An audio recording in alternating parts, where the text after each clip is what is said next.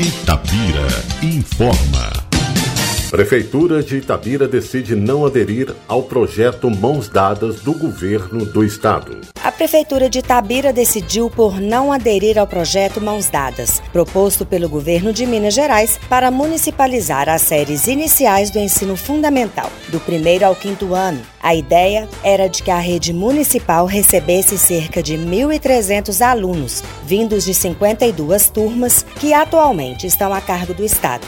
Porém, foi avaliado pelo prefeito Marco Antônio Lage que a mudança neste momento traria impactos sociais e econômicos negativos. De acordo com Marco Antônio Lage, a iniciativa do governo estadual teria que ser melhor discutida entre as partes interessadas.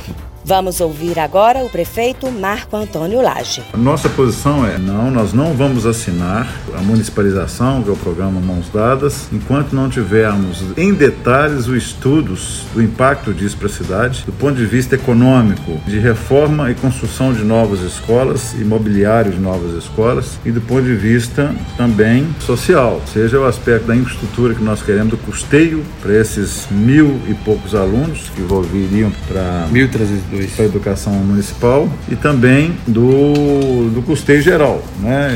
O repasse, se o repasse é suficiente para isso, né? Então, isso para a gente. E terceiro ponto, né, o impacto social geral, quer dizer, a discussão que, na minha opinião, do ponto de vista né, política também, a discussão que o governo do Estado deve travar com todos os as partes interessadas, professores, de maneira geral, sindicato, enfim, o que a gente quer é, ter certeza de que é uma, é uma iniciativa, é uma mudança que foi aceita pela sociedade, de um lado, que não tem impacto negativo para profissionais de ensino e que traz benefícios para os municípios já tão é, alijados né, do, de, das últimas reformas no Brasil. Os municípios sempre sofrendo achatamento da, dos repasses né, de, de, de recursos federais e estaduais. A secretária municipal de Educação, Luziene Lage, participou de várias reuniões com a Secretaria de Estado de Educação de Minas Gerais para conhecer o projeto de ampliação do regime de cooperação entre Estado e município. Desde o início de março, quando começaram as discussões,